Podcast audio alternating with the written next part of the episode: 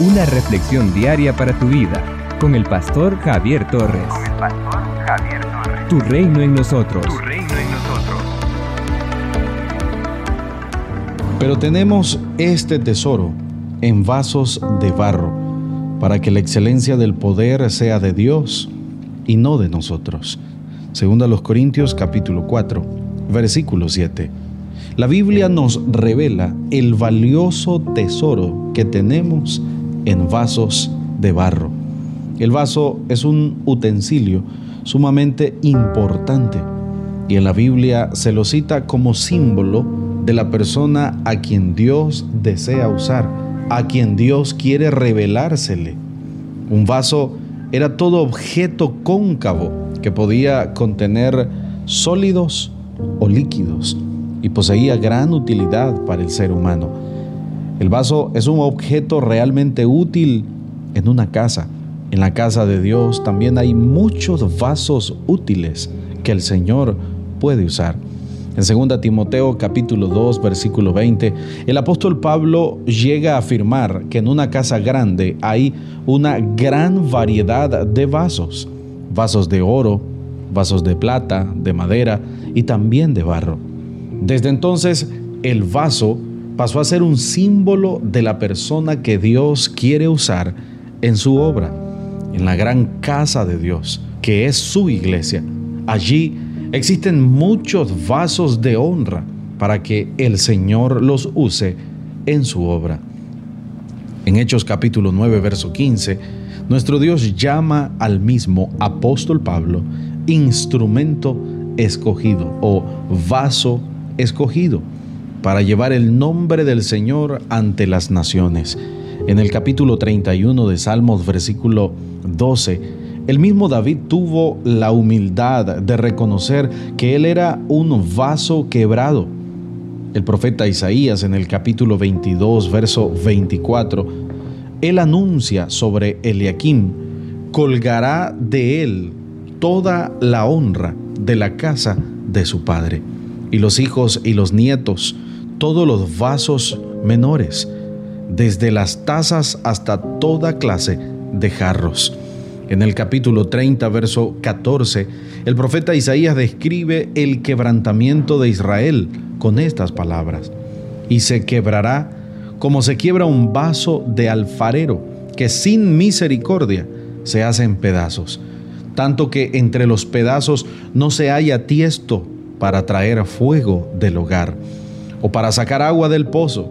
Al pueblo del Señor se le compara de manera bien práctica con vasijas o vasos, vasos en manos del alfarero. El apóstol Pablo se refiere a las personas como vasos para honra y vasos para deshonra. En la obra de Dios hay personas que honran y dignifican el nombre del Señor. Lamentablemente, también existen personas que deshonran y ocasionan escándalos y destrucción al nombre del Señor.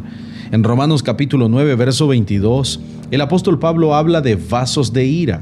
La Biblia afirma que los impíos están destinados para el día de la ira divina. Y en Romanos capítulo 9, verso 23, también el apóstol Pablo habla de vasos de misericordia. Estos son aquellos a quienes Dios preparó de antemano para su gloria.